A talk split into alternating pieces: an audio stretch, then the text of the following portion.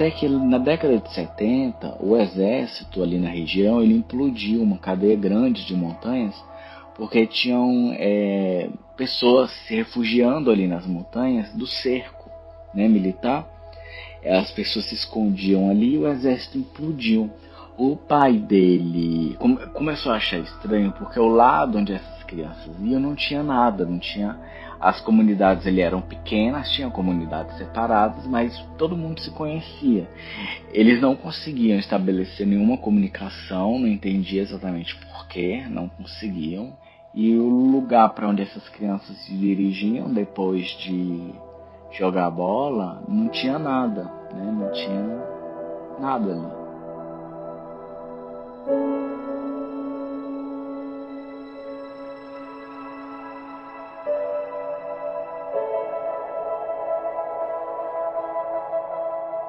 Heron e sua irmã viajaram ao Chile e conheceram um pouco dos mitos da região e também um pouco do medo que se pode sentir sob a noite do Atacama.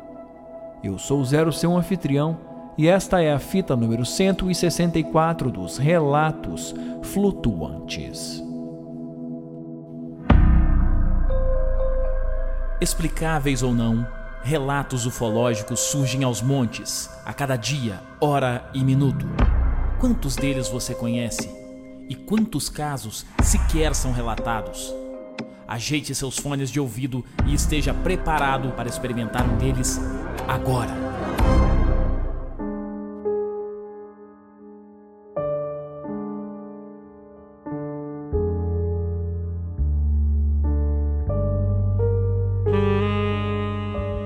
Olá, flutuante, seja bem-vindo de volta à nave. E hoje nós temos um relato internacional sul-americano. Nossa nave nos leva ao Chile para a história do Heron, é, que esteve lá junto com sua irmã e acabaram ouvindo um relato muito legal. Então não foi eles que viveram, mas acabaram experimentando a tensão de estar num lugar onde as coisas acontecem. Veja só você. E como consequência, a gente acaba que conhece um pouco mais sobre a cultura do sobrenatural chileno, que é um país ah, que tanto se fala de ufologia tanto se fala em fenômenos e relatos que vêm do Chile e hoje a gente vai acabar conhecendo uma história muito interessante de lá. Então se prepara.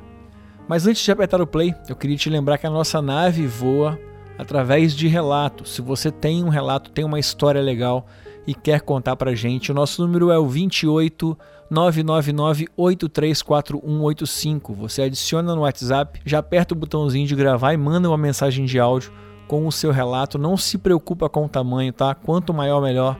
Quanto mais informação, melhor. Mas, se for uma história pequena também, é muito bem-vinda. Há um outro recadinho, é que nós temos uma loja de camisetas de ufologia e é a loja flutuante.com.br. E assim, ó, nós temos uma coleção imensa de camisa de ufologia, temos camisas de terror também, temos outros temas, mas o nosso carro-chefe é a camisa de ufologia, porque a nossa loja ela foi feita para você que escuta os relatos flutuantes. Então você pode clicar uh, aqui no link na descrição, que ele vai te levar direto para a coleção de ufologia e lá você vai ver muita camisa feita para você, tá? Que você vai sacar. Tem camisa de Roswell, tem camisa do ET de Varginha, tem uma coleção do ET de Varginha, na verdade, né? A camisa da Operação Prato, por exemplo, é uma das mais queridas que a gente tem. Noite Oficial dos OVNIs, tem Blue Book, tem Chupacabra, tem Maria Sintra, caso Lins, cara, é uma camisa maravilhosa da Maricotinha. Então, ó, eu vou parar de falar aqui, dá uma conferidinha lá na loja flutuante, porque senão vai perder a graça. E ainda te faço um convite, confere lá e usa o campo de comentário aqui ou lá no Instagram e fala para mim se está faltando alguma estampa da ufologia clássica nacional, da ufologia mundial. Fala para mim assim, Zero, faz a camisa do caso X. A gente vai colocar essa camisa para você com a carinha dos relatos flutuantes. E fique sabendo que pedindo uma camisa nossa, uh, você vai ter uma estampa exclusiva e, por consequência, ainda vai ajudar o nosso podcast a se manter voando atrás de novos relactos. Então, agora sim, chega de papo e vamos para o que interessa ajeite seu fone e voa lá flutuante.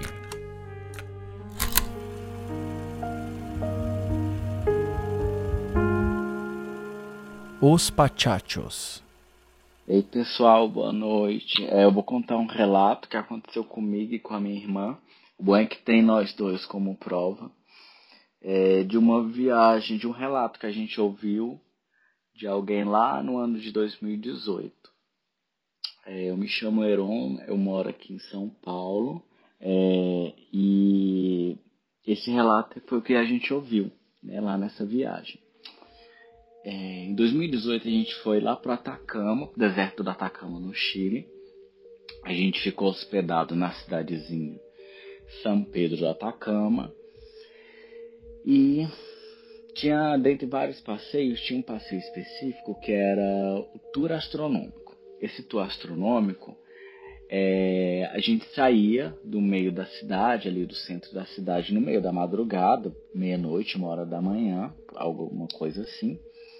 E nós saíamos e íamos para o Vale de la Luna, que é uma região ali contígua, ligada ali à cidadezinha, no meio do deserto mesmo, né? O Vale de la Luna é, ele tem esse nome é, justamente pela proximidade é, que a região tem com a aparência da superfície da Lua, de é, pleno deserto. E a gente foi para lá nesse passeio de madrugada, saímos num grupo pequeno, com dois guias, e a gente foi chegando lá, tivemos algumas explicações sobre as estrelas, o céu limpidíssimo é, a sensação que dava é que você esticava o braço e alcançava as estrelas. E tudo escuro, não preciso nem falar do breu, né, que, que era. E aí tava ali no grupo, tinha alguns telescópios também, que a gente via a superfície da Lua, a gente viu, eu vi o anel de Saturno, bem legal. E a gente pegou um rabo de uma conversa assim, que dois caras estavam treinando assim, a, tendo assim atrás da gente. Aí a a gente escutou pachacho, pachacho. Aí eu olhei para minha irmã e perguntei que diabo é pachacho. Ela falou que não sabia o que era pachacho. Aí a gente resolveu se aproximar assim e escutar a conversa alheia. E aí a gente escutou a seguinte história. Esse cara que estava contando as coisas, é, pelo que deu a entender, ele era ali de São Pedro do Atacama ele nasceu lá, não morava mais lá, mas toda a família dele, enfim, os pais deles é, nasceram ali, né? Ele já tem uma tradição ali da família dele. O quarto, o quarto tá escuro, eu vou até acender a luz, porque dá medo. Então o que dava a entender era isso, que o cara tava lá, era de lá, né? E os pais dele também eram de lá. E aí é, ele falou que o pai dele, desse cara, lá na década de 70, a década de 70 ali no Chile era, foi a época também do golpe militar. E beleza, era nessa época, nesse contexto mais ou menos. E o pai dele, junto com os amiguinhos, eles saíam da cidade de São Pedro de Atacama, iam até o Vale de la Luna, que é ali onde a gente estava, né, na região ali, para jogar bola, jogar futebol. E eles faziam isso com frequência. Aí chegaram lá um dia tinha umas crianças lá. É, aí foi todo mundo jogar bola. Foi todo mundo jogar bola junto, futebol. E no final do dia as crianças do pai dele, os amigos, né, voltaram para a cidade, para São Pedro do Atacama. E o outro grupo dessas crianças que apareceram lá foram para outro lado. E isso continuou a acontecer durante no, no suceder dos dias. Os, o grupo do pai dele ia lá jogar futebol, encontrava com essas crianças, no final do dia cada um ia para um lado. O pai dele come, começou a achar estranho porque o lado onde essas crianças iam não tinha nada, não tinha as comunidades ele eram pequenas, tinham comunidades separadas, mas todo mundo se conhecia. Eles não conseguiam estabelecer nenhuma comunicação, não entendia exatamente porquê, não conseguiam. E o lugar para onde essas crianças se dirigiam depois de jogar bola não tinha nada. E o tempo foi se passando, né? Esse, esse padrão continuou a acontecer, deles se reunirem lá com essas crianças para jogarem bola. E com o tempo, o pai dele é, era criança, foi, né? Crescendo, virando pré-adolescente, adolescente. E o estranho é que essas outras crianças, é, elas nunca cresciam. Essas crianças não envelheciam e o do pai dele sim, o grupo lá, né, de do, da cidade de que ele, onde eles se conheciam, sim.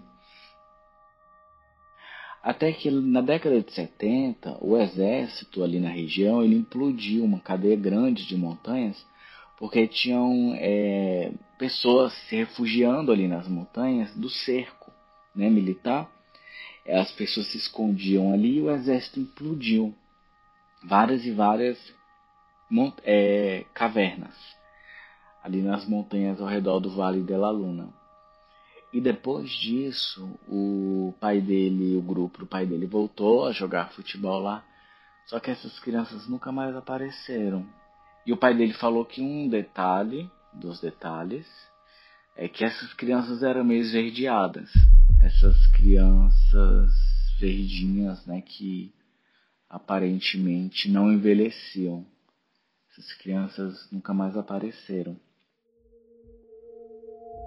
E aí minha irmã, a gente fez amizade lá com um cara lá, e aí a gente tocou, não sei como a gente chegou nesse assunto, mas ele falou que os patiatos realmente são seres, pelo que dá a entender, é tipo um duende, alguma coisa assim, do deserto, que é, realmente as pessoas ele respeitam e temem, né?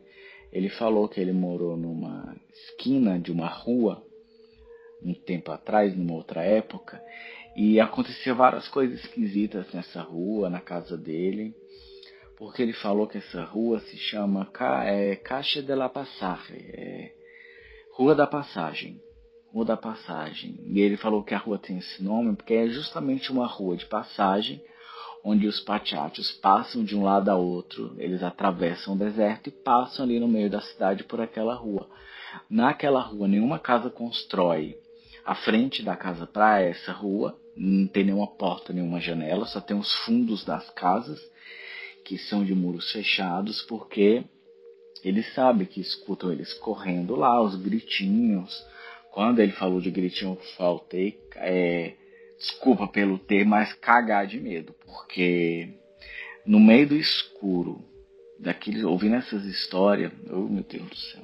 E aí ele falou isso, que a, a caixa da La Passagem, a Rua da Passagem, ela tem esse, essa característica, digamos, de usuários, né, transeuntes.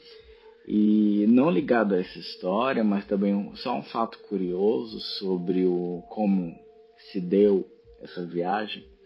Eu tinha comprado as passagens e eu lembro que um dia qualquer eu tinha saído do trabalho, peguei um táxi, Uber, sei lá, e saí aqui, fui lá no centro de São Paulo.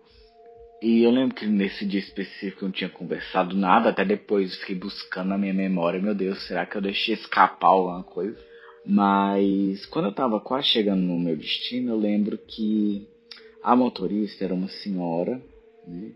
eu lembro até hoje o nome dela. Ela olhou assim no retrovisor, olhou para mim e falou, e falou: "Você vai pro Chile, né?" Eita, diabo. Aí quando ela falou isso, eu falei, eu vou sim, a senhora, eu vou pro Chile. Como é que a senhora soube disso? E aí, já meio que eu entendendo né, o que tinha acontecido, ela falou, não, é que essas informações é, chegam para mim assim, ela até pediu desculpa, se, enfim, é porque às vezes ela fala essas coisas, não consegue nem pensar antes, ela simplesmente fala. Mas aí ela falou que essa viagem ia ser muito especial para mim. É, e realmente foi, realmente foi. Muito boa, muito boa em vários sentidos. E ela me contou, que a história não acaba aí não, quem dera se acabasse aí, né? Ela me contou que, quando ela era criança, bem pequenininha, ela tinha uma melhor amiguinha, que era vizinha dela, e as duas sempre ali brincando na frente de casa, é, até que em determinado período passou um homem dentro de um carro oferecendo bala elas não aceitaram, mas a amiga dela ficou meio querendo aceitar, mas não aceitou. Né? Por fim não aceitou. E pelo que eu entendi, esse cara continuou passando na rua, etc e tal, até que um dia ela falou que estava na casa dela, com a família dela, e se instalou o caos lá porque a vizinha dela sumiu, a amiguinha dela, a criancinha, sumiu, a menininha. Aí ela falou, ela falou que, eita, já sei o que, que aconteceu, ela aceitou o doce do homem. Aí ela já foi contar pra mãe dela: Mãe, a fulaninha foi, aceitou o doce do homem, entrou no carro do homem. Aí você entende direito o que tinha acontecido, mas depois se revelou a história que realmente a criança foi vítima desse homem. É, eu pesquisei realmente, encontrei na internet e infelizmente essa amiguinha dela foi vítima dele. Depois encontraram um corpo e tal. E ela falou que realmente era a, pessoa da foto que a pegaram depois, né? Realmente era a pessoa, o cara que ela viu dentro do carro. E ela contou que depois desse dia nunca mais ela conseguiu dormir bem. Ela tem pingos de sono durante a noite e que de, de, desde esse dia ela tem essas mensagens, essas coisas que ela fala e ela não sabe porquê. Desde quando aconteceu esse trauma, ela falou para mim aquele dia que eu ia pro Chile e ela sabia. Bom, essa é a história que a gente ouviu lá dos Pachatos. Eu nunca encontrei nada na internet sobre os Pachatos, mas que, pelo que eu de, é, deu a entender nessa viagem é isso. São seres que eles acreditam, ali os moradores da região, respeitam e que talvez sejam essas crianças que o pai dele acredita, né? Ele, ele acredita que, que eram os Pachatos, que, com quem eles jogavam bola lá no passado.